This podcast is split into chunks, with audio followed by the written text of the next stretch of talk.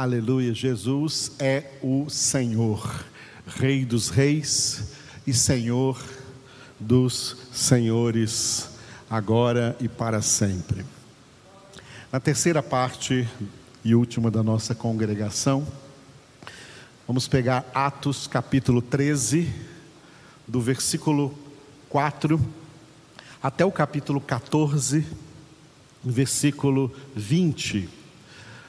E todo esse texto nós intitulamos aí como uma parte do itinerário da primeira viagem apostólica do apóstolo Paulo e Barnabé pregando o evangelho de Antioquia a Derbe, viagem que eles fizeram de Antioquia da Síria até Derbe na Galácia, foi, essa, foi esse aí o itinerário completo dessa primeira viagem registrada aí nesse texto.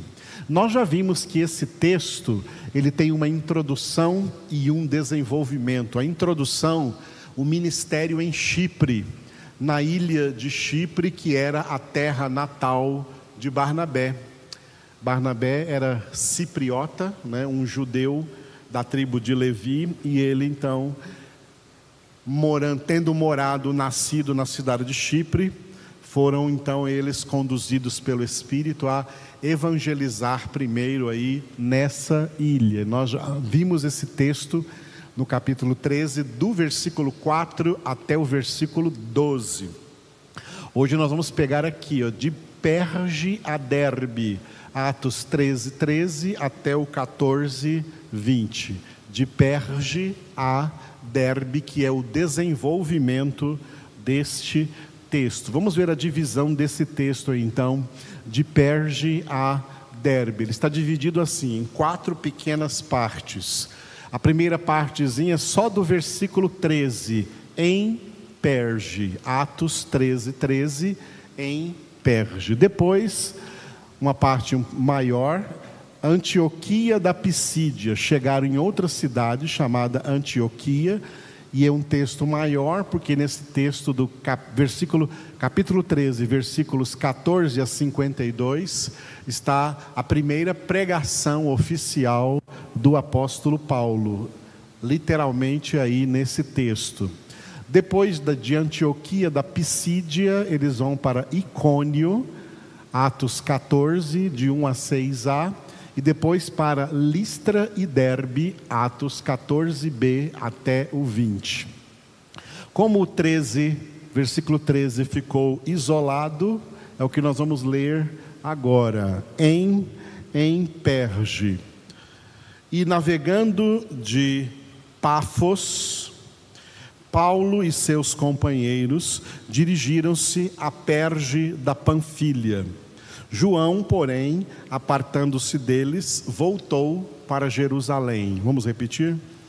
E navegando de Pafos, Paulo e seus companheiros dirigiram-se a Perge da Panfilha. João, porém, apartando-se deles, voltou para Jerusalém. Bom, navegando de Pafos. Pafos foi o último porto na ilha de Chipre, de onde eles saíram da ilha de Chipre e voltaram para o continente. E no continente eles aportaram numa região chamada a região Frígio-Gálata.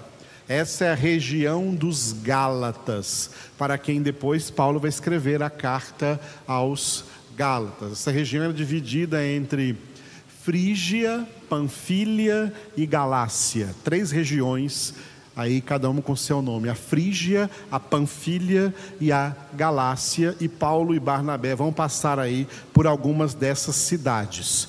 A primeira cidade que eles vão é a cidade de Perge, que fica na região chamada Panfilha. E o versículo 13 diz que o João, que tem o sobrenome de Marcos, João Marcos, que é o mesmo Marcos que escreveu o Evangelho e ele é parente, era parente de Barnabé. Ele acompanhou, ele acompanhou Paulo e Barnabé até o ministério em Chipre. Depois de Chipre, ele resolveu não continuar na viagem e voltar para Jerusalém.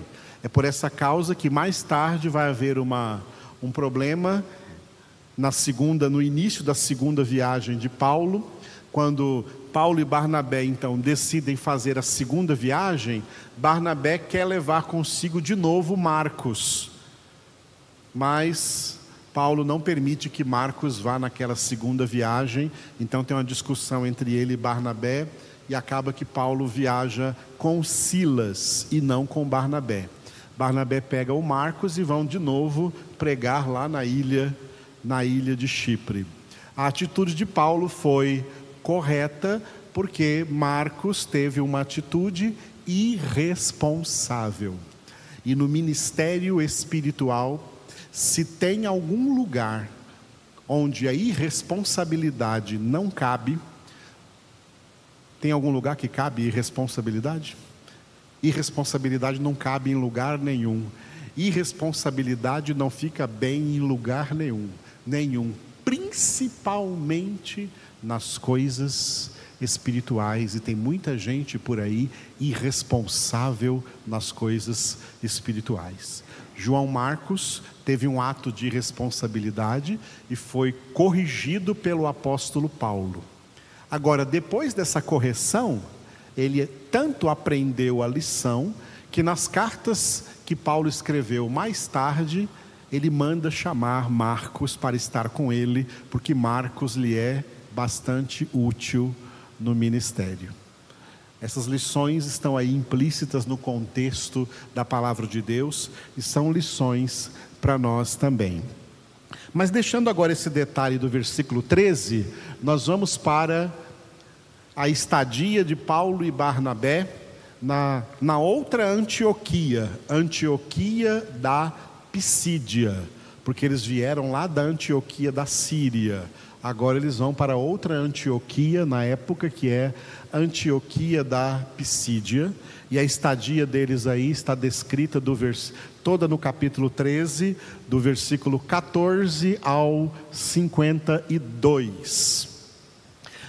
Nós temos para esse texto, então, aí é, a pregação do apóstolo Paulo, pregação de Paulo, do versículo 14 ao versículo 43, e depois a reação a essa pregação de Paulo, nos versículos 44 até 52, afluiu a cidade, a cidade toda, a cidade toda veio para ouvir esse pregador que apareceu aí nessa sinagoga judaica em Antioquia da Pisídia. Então nós vamos nos concentrar primeiro aqui, só nesse texto do versículo 14 ao 43, pregação, pregação de Paulo. ok? Esse texto tem uma introdução, que é onde nós vamos ficar hoje. Né? Sábado na sinagoga, do versículo 14 ao 16a e depois o principal tema da pregação de Paulo, do 16b ao 43, Deus trouxe o Salvador. Paulo vai pregar numa sinagoga de judeus e dizendo para esses judeus assim: sabe, esse Salvador que vocês esperam, o Messias, o ungido que vocês esperam, ele já veio, Deus já enviou ele, pode parar de esperar, ele já veio. Deus trouxe o Salvador. Esse é o tema da pregação de Paulo em Antioquia da Pisídia. Mas vamos ficar com essa introdução, sábado na sinagoga. Versículos 14 e 15, reunião na sinagoga, um título simples, e a introdução de Paulo antes de começar a pregar no 16a. Reunião na sinagoga, versículos 14 e 15. Versículo 14, Paulo e Barnabé chegaram e ficaram assentados na sinagoga, como se fossem dois visitantes que chegaram ali, assentados na sinagoga.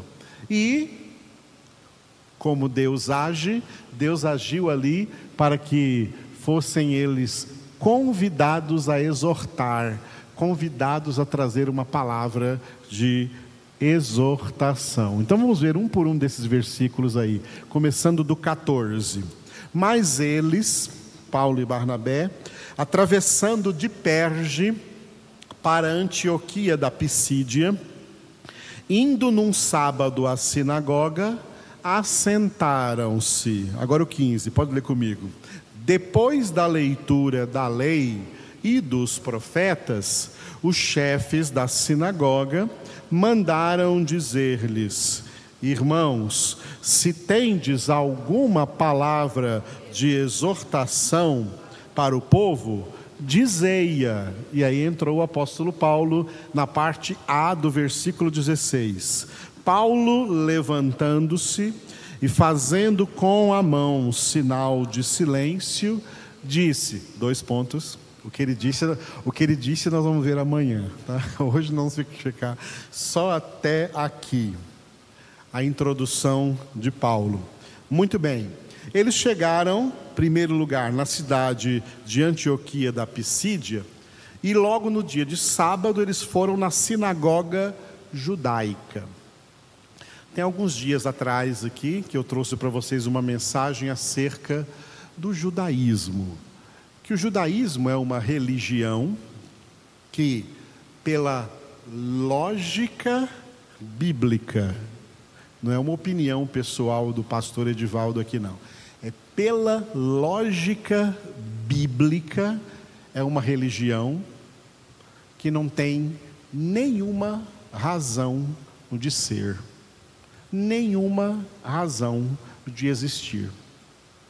O judaísmo que existe hoje e que ainda existe por aí como uma religião bem aceita na face da terra e que está aí sendo é, realizada os rituais dessa religião nas sinagogas judaicas espalhadas pelo mundo. Tem muito judeu aí no mundo, muito judeu no mundo. Judaísmo é uma religião muito grande no mundo hoje em dia, tá? Mas é uma religião que pela lógica bíblica não tem nenhuma razão de ser. Porque esse judaísmo que hoje existe, ele existe exatamente pela incredulidade em Jesus Cristo. Porque quando um judeu é convertido a Jesus Cristo, automaticamente ele deixa de ser judeu e passa a ser cristão. Um dos grandes testemunhos de que isso é verdade é o próprio Saulo de Tarso, o próprio apóstolo Paulo, que era, dentre todos os judeus, um judeu ultra zeloso do judaísmo, e por ser tão zeloso pelo judaísmo, foi que Saulo de Tarso, antes da sua conversão, perseguiu de morte os cristãos, perseguiu o cristianismo. Até que, como nós já vimos durante o ano passado, Atos capítulo 9, o Senhor converteu Saulo. E agora ele está aqui numa sinagoga, mas não mais como um judeu.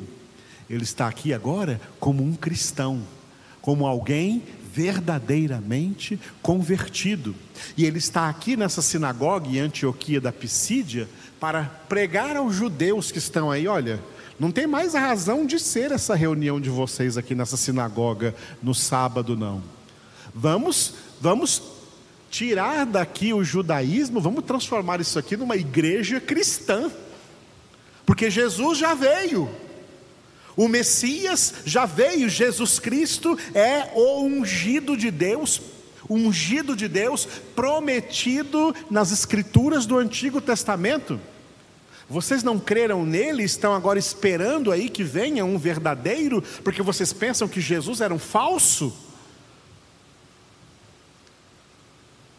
Olha, nós estamos no século 21, e são 21 séculos de ainda proliferação do judaísmo na terra. E a base da existência do judaísmo é não crer em Jesus Cristo.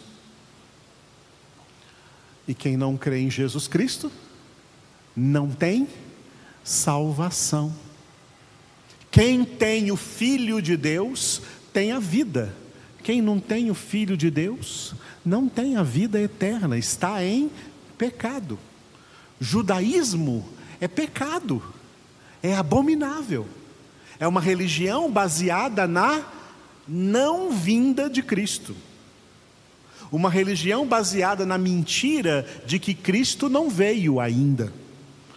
E que esse que veio é falso, não é verdadeiro. Esse que nós cristãos chamamos de Jesus, Senhor dos Senhores, Rei dos Reis, Senhor dos Senhores, para os judeus ele é falso. Para os judeus, o Novo Testamento é heresia. Eles, nas sinagogas, continuam usando só o Antigo Testamento, os 39 livros do Antigo Testamento. O judaísmo acabou, irmãos, não tem razão de ser.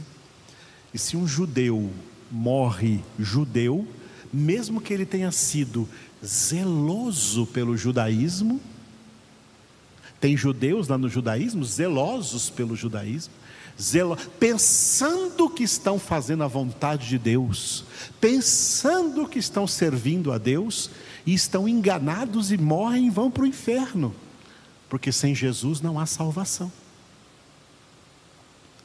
Que coisa séria tá? No mundo. O apóstolo Paulo, que era agora um ex-judeu, ele ainda aproveitou como estratégia né, o fato de ele ter sido um judeu zeloso, para que todo lugar que ele chegava primeiro, cada cidade que ele chegava, primeiro ele ia na sinagoga. Oh, está chegando aí um cara que a gente conhece, é o Saulo de Tarso, que que estava morando lá em Jerusalém, que foi formado aos pés do Gamaliel, numa escola rabínica muito importante. E geralmente então ele era bem recebido nas sinagogas. E aí nós vamos ver nessas viagens de Paulo que ele era bem recebido nas sinagogas, mas quando ele pregava Jesus, ele era expulso das sinagogas. Ele era expulso das sinagogas porque ele pregava Jesus. Mas ele acabava levando muitos dali consigo que se convertiam a Jesus Cristo diante da pregação do Evangelho. Então, aqui na Antioquia da Pisídia, Paulo vai lá no sábado, porque os judeus continuam guardando o sábado, e para o judeu o sábado é o dia de ir para a sinagoga, e Paulo e Barnabé vão lá e ficam lá assentados. Com certeza eles estavam lá em oração, Ó Senhor, se o Senhor quiser nos usar aqui, o Senhor vai nos dirigir. Amém? E aí, eles fazem os rituais que eles têm que fazer na sinagoga, como está escrito aí no versículo 15. Eles leem a Torá, o livro da lei, algum texto lá do Pentateuco, do Êxodo, do Deuteronômio e também dos profetas, né? escolhe lá uma leitura do livro do profeta Isaías ou Jeremias e leem. Esse, os chefes da sinagoga. Quem são os chefes da sinagoga? Os sacerdotes judeus que ministram ali. E esses sacerdotes, então, eles, né, eles dão uma palavra em geral, porque o texto dá a entender que eles dão essa palavra geral para todo mundo, mas na verdade era para os visitantes que ali estavam, que eles sabiam que estavam vindo da Judéia, sabiam que estavam vindo de Jerusalém, Barnabé, que era conhecido da ilha de Chipre, e Saulo de Tarso, que era conhecido lá de Jerusalém, e os sacerdotes da sinagoga em Antioquia da Pisídia dizem para eles assim: irmãos, se tendes alguma palavra de exortação para o povo, dizei-a. E aí Paulo aproveita a oportunidade, levantando a mão, fazendo um sinal de silêncio, ele se levanta para pregar. Por que, que eu estou chegando até aqui? O apóstolo Pedro disse uma palavra, primeira epístola de Pedro, capítulo 3, versículo 15, que Paulo está fazendo aqui, e que Pedro diz que nós todos, como cristãos, devemos também fazer. Santificai a Cristo como Senhor em vosso coração, estando sempre preparados para responder a todo aquele que vos pedir razão da esperança que há em vós. Vamos repetir? Santificai a Cristo como Senhor em vosso coração, estando sempre preparados para responder a todo aquele que vos pedir razão da esperança que há em vós. Olha, primeiro, santificar a Cristo no coração. Como fazemos isso? Meditando na palavra de Deus de dia e de noite, porque Cristo é a palavra, a verdade, o Verbo de Deus. A verdade que nos santifica, santifica-os na verdade. A tua palavra é a verdade. Pedro começa falando da nossa santificação, sem a qual ninguém verá o Senhor, e a palavra de Deus tem um grande papel nessa santificação. Como santificamos Cristo em nossas almas, em nosso coração, pela palavra de Deus que o Espírito Santo escreve dentro de nós, como Paulo disse em 2 Coríntios 3:3.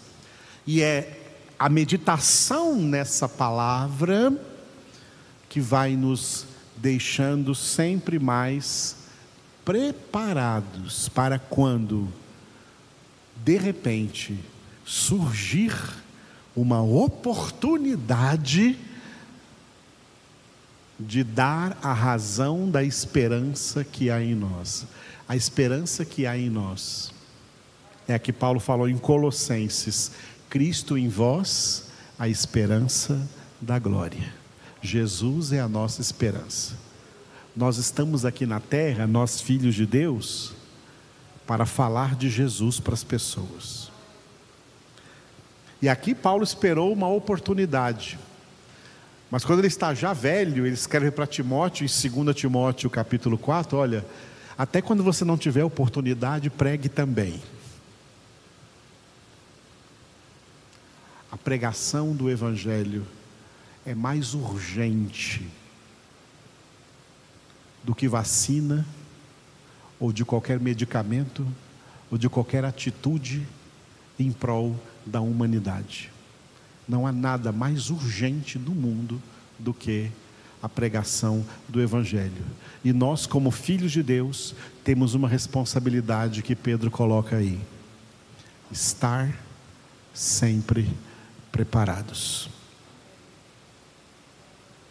Deus não quer ouvir de nenhum de nós, Senhor, eu não estava preparado para pregar nada para ninguém. Ele quer encher os nossos corações com a Sua palavra, para que a boca fale do que o coração está cheio. Aleluia.